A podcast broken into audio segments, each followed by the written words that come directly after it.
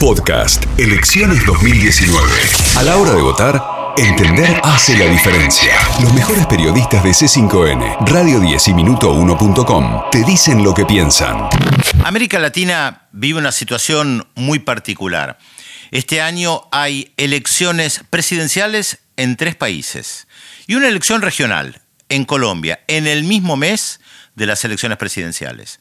Hay elecciones presidenciales en la Argentina, en Uruguay, en Bolivia, y por supuesto que son muy importantes para la región, porque hay una disputa entre una corriente progresista, en el más amplio sentido de la palabra, y una corriente liberal conservadora, también en el más amplio sentido de la palabra. Vale la pena recordar que hubo cambios importantes en dos países centrales, Argentina y Brasil, en los últimos años. En el año 2015 con el triunfo de Mauricio Macri y en el año 2018 con el triunfo de Jair Bolsonaro dos de los principales países de la región con gobiernos de derecha. Y además planteando que el ciclo progresista había terminado, había finalizado. Hace mucho tiempo que digo que en realidad en la región hay una disputa entre una corriente progresista y una corriente liberal.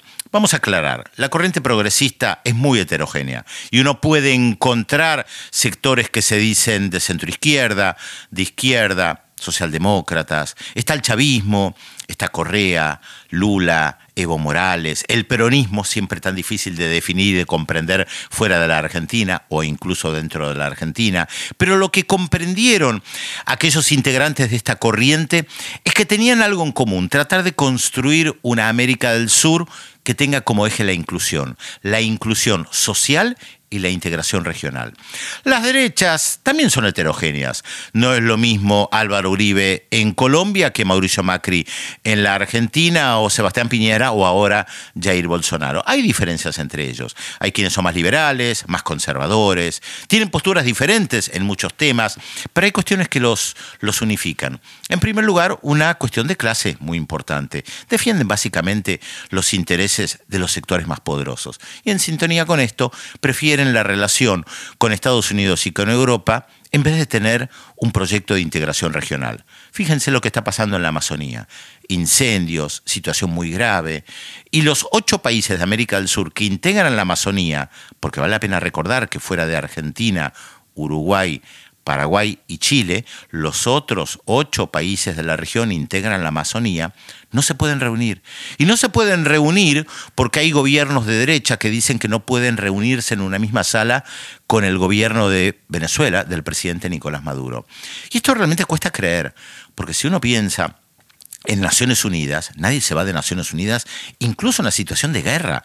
De hecho, ha habido muchos conflictos armados en el siglo XX, comienzo del siglo XXI. Eh, Irak no se fue de, Naciones Unidas porque había sido invadido por Estados Unidos. Irán e Irak tuvieron guerras y siguieron ambos en Naciones Unidas. Sin embargo, a nivel regional decidieron expulsar a Venezuela de la UNASUR, decidieron congelar, prácticamente destruir la UNASUR e incluso crearon un organismo regional inexistente, porque no tiene vida, que se llama PROSUR, sin Venezuela. Y ahora no se pueden reunir para ver el tema de los incendios en la Amazonía todos los países y se tienen que reunir por separado porque no quieren incorporar a Venezuela. Y está claro que esto tiene que ver con un proyecto subordinado básicamente a los intereses de Estados Unidos, que hoy tiene a Venezuela y a Cuba en la mira y que no contempla la integración regional. Cuando se creó la UNASUR, estaba compuesta por todos los países de la región, los 12 países de América del Sur, y estaban Álvaro Uribe y Hugo Chávez. Las diferencias entre ellos eran conocidas, estaban las antípodas políticas Chávez y Uribe, y ninguno de los dos rompió. Es más, en un momento Uribe fue muy criticado por las bases militares en Colombia y tuvo que ir de urgencia a una cumbre organizada por UNASUR en Bariloche para debatir el tema de las bases militares, y Uribe fue no se retiró de UNASUR. Bien podía haber pegado un portazo y decir, a mí no me importa lo que dicen los gobiernos progresistas o de izquierda o chavistas en la región, me voy. Y sin embargo Uribe participó, a pesar de las profundas diferencias. Y esto marca la orientación de los sectores conservadores en la región, liberales, neoliberales, conservadores, de derecha. Subordinan su política regional hoy a la política de Estados Unidos. Por supuesto que están en sintonía política. Tal vez el, el caso más, más emblemático es Jair Bolsonaro, que es una persona que dice sin vergüenza lo que muchos nos animan a decir. Por eso se, atrevió a, a criticar a Michelle Bachelet y reivindicar el golpe de Estado en Chile de 1973. Y miren las paradojas de la historia reivindicó el golpe de Estado en contra de Salvador Allende el 4 de septiembre, el mismo día que Salvador Allende en 1970 había ganado las elecciones democráticas.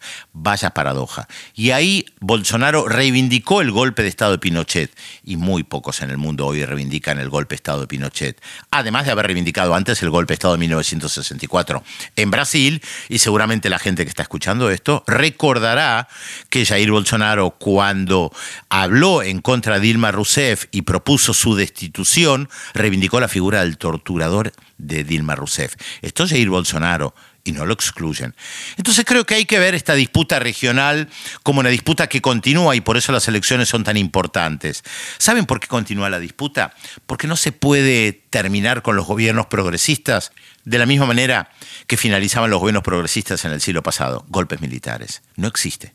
Hoy no existe esa posibilidad. Se pueden utilizar argumentos judiciales.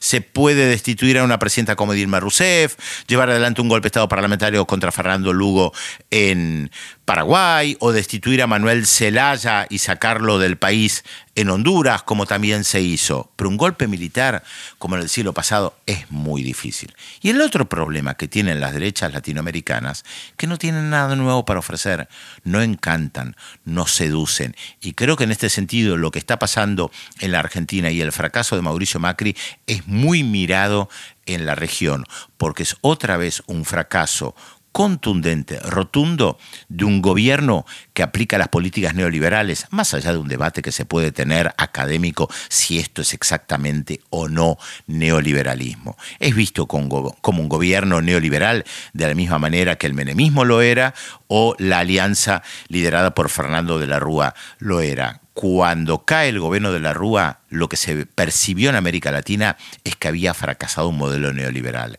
Y la derrota de Mauricio Macri, contundente en las urnas del 11 de agosto, que fue una especie de plebiscito, fue también la derrota de un proyecto neoliberal.